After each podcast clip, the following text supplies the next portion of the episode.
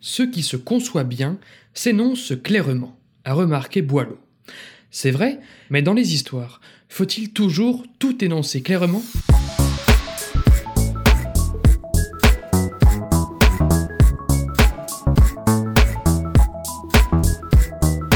Salut et bienvenue dans ce 31e numéro de Comment c'est raconté, le podcast qui déconstruit les scénarios un dimanche sur deux.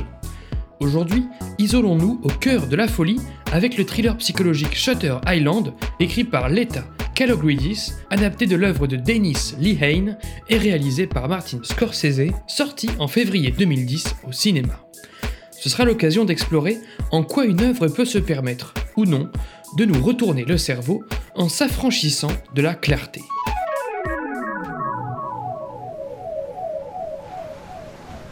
En 1954, le marshal Teddy Daniels et son coéquipier Chuck Hall sont envoyés pour enquêter sur l'île de Shutter Island, dans un hôpital psychiatrique où sont internés de dangereux criminels.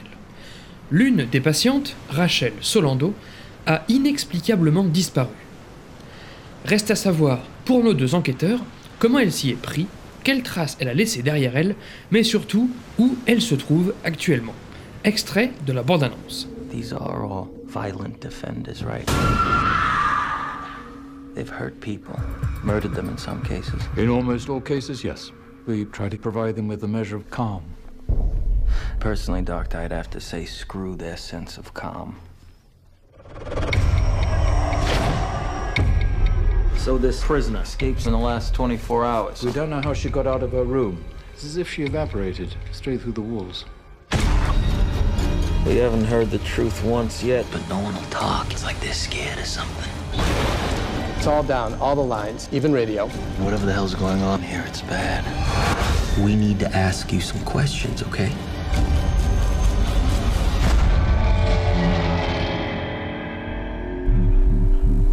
Do you know what fear does to the mind? Corrodes it, rusts it.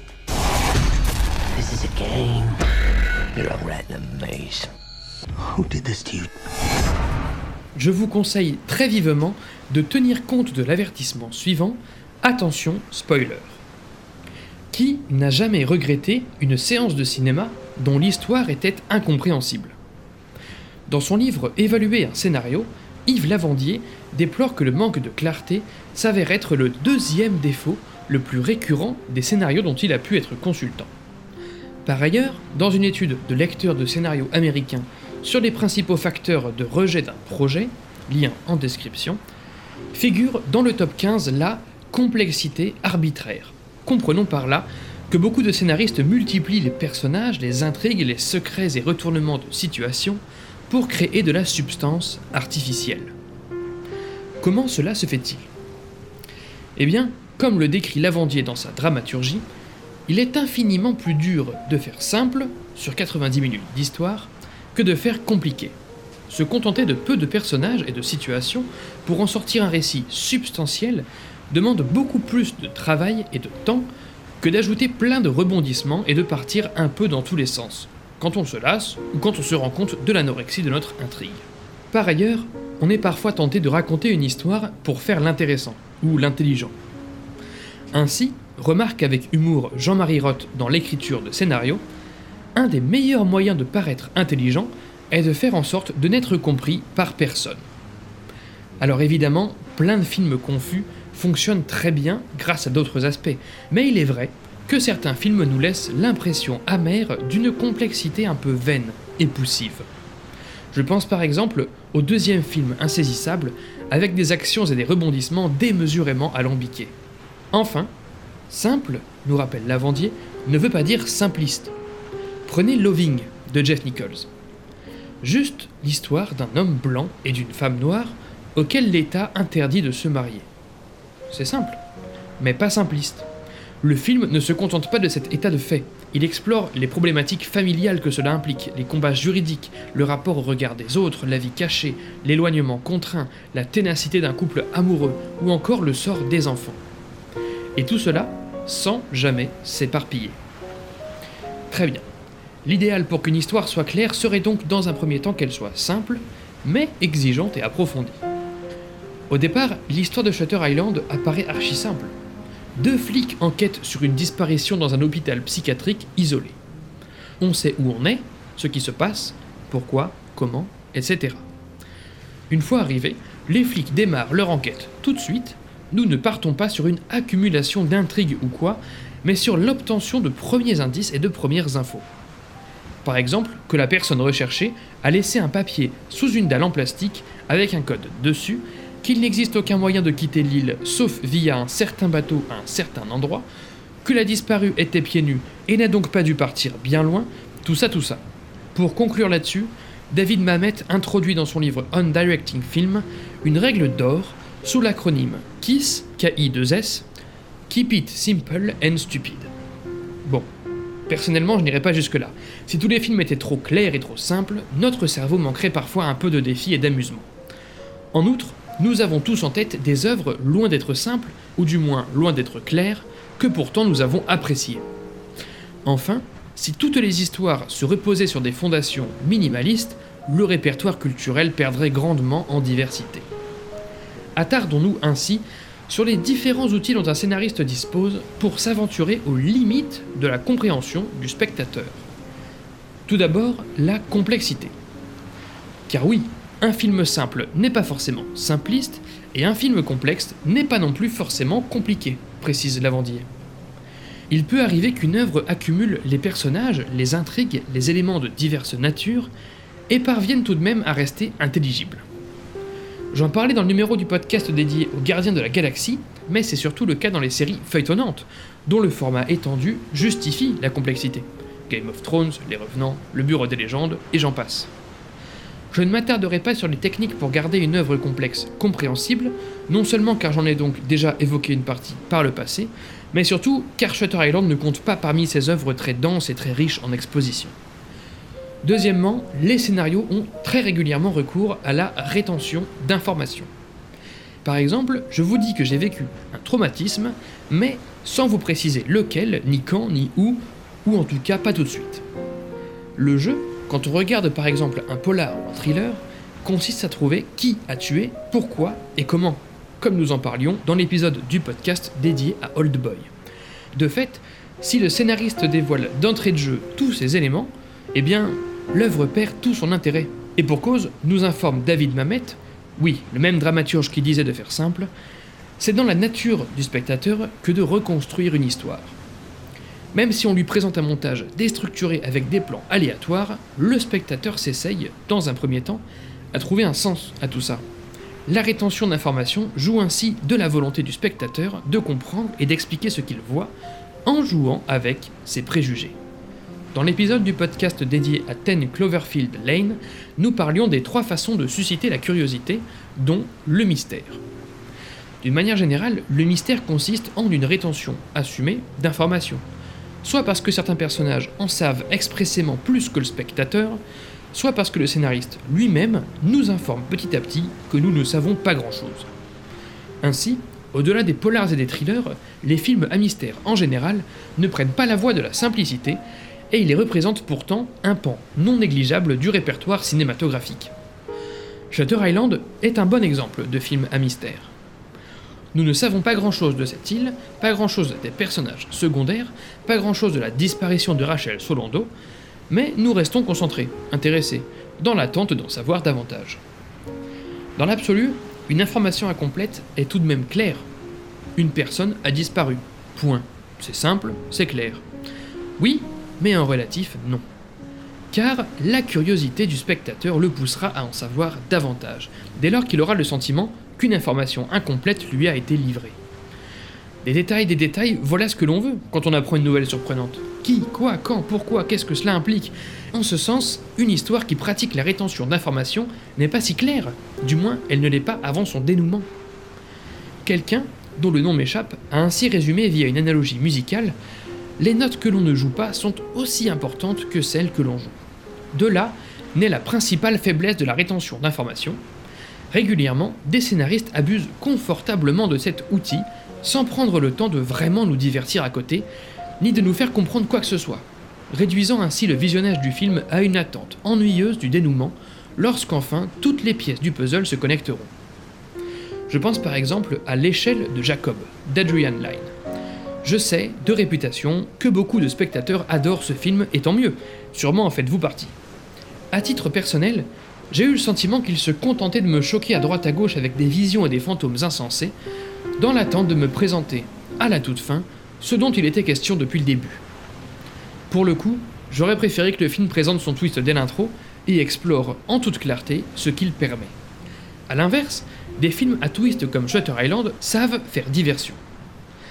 Personnellement, je suis resté scotché tout du long. Non seulement l'enquête est dure à résoudre, mais surtout nous n'avons confiance en personne. Ni dans le personnel médical, ni dans les personnes internées, et surtout ni dans le coéquipier Teddy. Nous y reviendrons. J'ai vécu ce film comme un complot qui se referme sur le personnage, à un rythme maîtrisé, et non comme un récit incomplet qui attend sa fin pour se dévoiler. Par ailleurs, la jonction entre la rétention d'informations et l'histoire claire est assurée car nous finissons par croire un complot, or il s'agit bien d'un complot, mais d'une toute autre nature que celui attendu. Teddy n'a pas été enfermé sur l'île à cause de son enquête, il l'a toujours été et à cause de sa folie. Utilisé à petite échelle, le mystère est accessoire. Par exemple en fin d'épisode pour nous donner envie de voir le suivant, ou en début de scène pour nous donner envie de savoir de quoi elle parle. Mais utilisé à grande échelle, à celle d'une histoire entière, le mystère, la rétention d'informations, requiert donc un récit central impliquant et fort.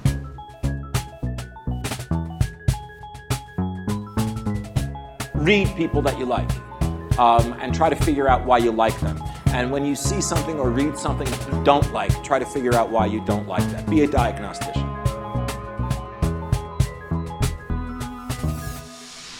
Passons à une troisième technique de scénario pour jouer avec la limpidité du récit, l'ambiguïté. Dans Shutter Island, le psychiatre Dr. Coley, interprété par Ben Kingsley, est un responsable sacrément ambigu. Si, dans un premier temps, il implore Teddy de résoudre l'enquête en lui fournissant toutes les infos sur les circonstances de la disparition, ce cher Collet se montre rapidement de plus en plus opaque, indisponible voire contrevenant. Bizarrement, le médecin traitant de la disparue est en vacances et les communications téléphoniques de l'île sont coupées.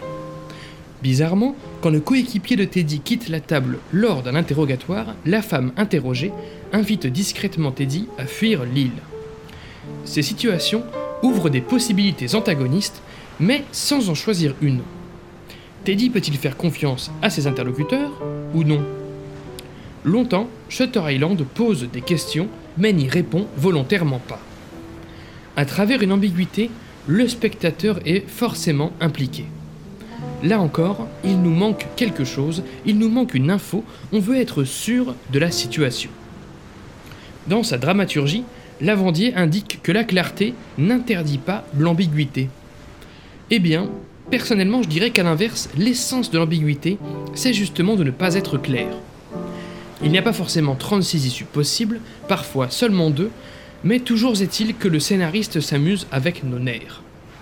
Là encore, à trop jouer avec l'ambiguïté, on peut se brûler les ailes, mais c'est plus rare. Quatrième moyen de brouiller l'esprit du spectateur, la contradiction. Alors là, on rentre dans une zone dangereuse. Nous savons tous combien une œuvre contradictoire ne manque pas, le plus souvent, de nous sortir de l'histoire. On en parlait dans l'épisode dédié à Édouard de Main d'Argent, les incohérences brisent la fameuse suspension consentie d'incrédulité.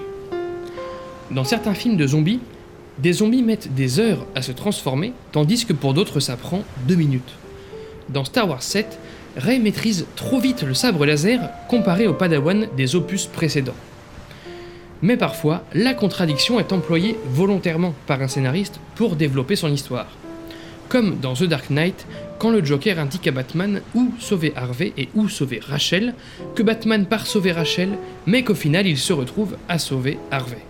Cette contradiction sert à développer le personnage du Joker, à montrer sa propre perversité, sans qu'une scène ne soit nécessaire pour nous expliquer que le Joker a interverti les lieux. Parfois, les contradictions se retrouvent même au sein d'un personnage, comme nous en parlions dans l'épisode du podcast dédié à Maniac. Dans Shutter Island, les contradictions ne manquent pas non plus. Rachel Solando a disparu pendant plusieurs jours en pleine tempête et n'a pourtant aucune cicatrice à son retour. Plus tard, Teddy rencontre la soi-disant vraie Rachel Solando dans une grotte au sein des falaises, alors qu'une autre Rachel avait été trouvée plus tôt. Enfin, quand Teddy a perdu son acolyte et qu'il demande de ses nouvelles au docteur Collet, docteur Collet répond à Teddy qu'il est arrivé seul sur cette île et que personne ne l'a jamais accompagné. Toutes ces contradictions ne ternissent pas le récit, mais à l'inverse l'enrichissent. Le fossé se creuse de plus en plus profondément entre la prétendue enquête de routine et le véritable complot qui s'orchestre derrière tout ça. L'ambiguïté présentait deux chemins envisageables, tandis que la contradiction emprunte simultanément ces deux chemins, ce qui paraît impossible. Dans leur anti-manuel de scénario, les cahiers du cinéma invitent les auteurs à affronter l'impensable, à atteindre le point de contradiction dans leur histoire.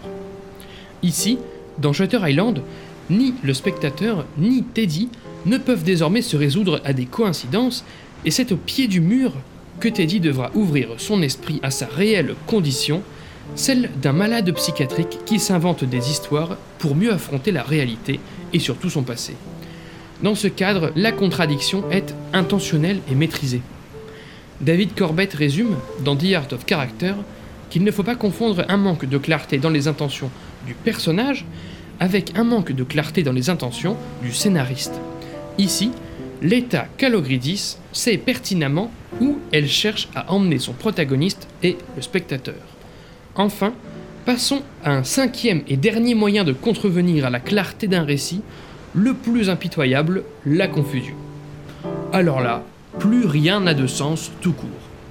La confusion intervient lorsque le bouchon a été poussé clairement trop loin et que le spectateur rend les armes, admettant qu'il ne comprend rien. Trop de complexité, trop de rétention d'informations, trop d'ambiguïté, trop d'incohérences ou de contradictions, mais surtout un mélange de tout ça. Je ne prétends pas que cette liste soit exhaustive, mais je pense qu'on a tout de même cerné l'essentiel. La confusion, c'est donc ce qu'un scénariste généralement évite à tout prix lorsqu'il compose une histoire un peu brumeuse et obscure. Dans une masterclass en ligne, le scénariste Aaron Sorkin explique que, pour jouer avec la compréhension d'un récit, il faut trouver un habile juste milieu entre la confusion et l'expression d'éléments que le spectateur connaît déjà. Si la simplicité minimaliste était l'étape de base, pure et difficile à atteindre, la confusion est l'étape finale, celle à proscrire à tout prix. J'ai adoré le film Inception, mais bon nombre de spectateurs sont malheureusement restés sur le carreau, incapables de comprendre cette histoire qui mélange science, dimension de rêve, mission et compagnie. Le film Revolver de Guy Ritchie a particulièrement déplu car il ne se suffit pas à lui-même, il faut aller trouver du sens ailleurs, dans des analyses de films. Et ne parlons pas du mélange indigeste des temporalités que l'on retrouve dans Terminator Genesis. Parfois, la confusion relève du choix, c'est à coup sûr le cas de Mother, dernier film de Darren Aronofsky centré sur une allégorie. Shutter Island, de son côté, ne nous épargne pas des moments de confusion. Déjà, tous les cauchemars de Teddy, où les personnages de Rachel, des juifs exterminés et de sa femme s'intervertissent. Aussi, la rencontre entre Teddy et Ladys, le prétendu tueur de sa femme, nous perturbe. Il connaît parfaitement le héros, son histoire, et l'accuse même de l'avoir frappé récemment. Mais la confusion s'immisce aussi dans des moments plus subtils. Par exemple, la fameuse scène d'interrogatoire où la femme en face de Teddy boit un verre d'eau et que ce verre d'eau disparaît de sa main d'un plan à l'autre. Ou encore, en introduction, sur le bateau, le dialogue entre Teddy et son coéquipier est jonché de faux raccords grossiers. Tous ces moments dérangeants peuvent, dans un premier temps, nous sortir de l'histoire. Ça a été mon cas au premier visionnage du film, je pensais parfois à des erreurs grossières d'écriture, de réalisation ou de montage. Et bien justement, tous ces instants de confusion dans Shutter Island, sans concession, sans nuance, servent magistralement le film. De même que Teddy ne sait plus à qui ni à quoi faire confiance, nous, spectateurs, sommes nous-mêmes désarçonnés. Ainsi, lorsque le protagoniste est mis face à sa situation, nous sommes autant incapables de cerner le faux du vrai que lui. Si nous voulons croire à un complot, nous disposons de tous les indices, notamment tels qu'exprimés par la deuxième Rachel dans la grotte, qui explique à Teddy qu'on va lui faire passer pour un fou et retourner ses arguments contre lui. Si nous voulons croire à la folie du personnage, nous disposons également de tous les indices, notamment tel qu'exprimé par le docteur Collet dans Le Phare à la fin du film. De fait, en même temps que DiCaprio est tiraillé entre deux réalités qu'il ne saurait choisir à coup sûr, nous vivons la même dissonance devant notre écran. D'ailleurs, par la suite, Teddy semble accepter la thèse de la folie pour enfin retomber dedans le lendemain. Présenté comme cela, on devrait se dire qu'effectivement il était bien fou. Mais, toujours est-il que le film se ferme sur une lobotomie imminente. Or, Teddy enquêtait justement sur des potentielles pratiques violentes à l'égard des patients, pratiques que Collet réfutait jusqu'ici. Donc, quelque part, une forme de manipulation malhonnête a tout de même eu lieu. Bref, tout ça pour dire que la confusion que provoque Shutter Island ne rend le film que plus immersif, plus organique, et qu'elle reste un outil. Cet outil, Quentin Dupieux l'a d'ailleurs copieusement utilisé, notamment dans son film Réalité, auquel j'ai dédié le troisième numéro de ce podcast. Je terminerai donc cette analyse par la citation suivante de Michael Joinery, tirée du recueil de témoignages Tales from the Script, le spectateur doit percevoir les choses telles que le scénariste les perçoit. Autrement dit, tant que l'absence de clarté est volontaire et maîtrisée, et je rajouterai justifiée, un scénario a toutes les cartes en main pour satisfaire. Fondu au noir pour ce 31e numéro de Comment c'est raconté. Merci pour votre écoute, j'espère qu'il vous a intéressé. Retrouvez toutes les sources de cet épisode et tous les liens du podcast dans la description et sur ccrpodcast.fr, dont Facebook, Insta, SoundCloud, Spotify, tout ça, mais encore et surtout Apple Podcast. Pour ce dernier, je vous invite à laisser 5 étoiles et un commentaire, c'est toujours aussi important pour le référencement du podcast. Podcast dont l'habillage musical était signé Rémi Le Sueur, je le rappelle, et l'entrée compta remercie. N'oubliez pas qu'une retranscription de chaque numéro de Comment c'est raconté est disponible sur Medium pour pouvoir lire ces analyses à tête reposée. Je m'appelle Baptiste Rambaud, disponible sur Twitter pour répondre à vos questions, à vos réactions, et vous donne donc rendez-vous dans deux semaines pour la 32e séance. Ciao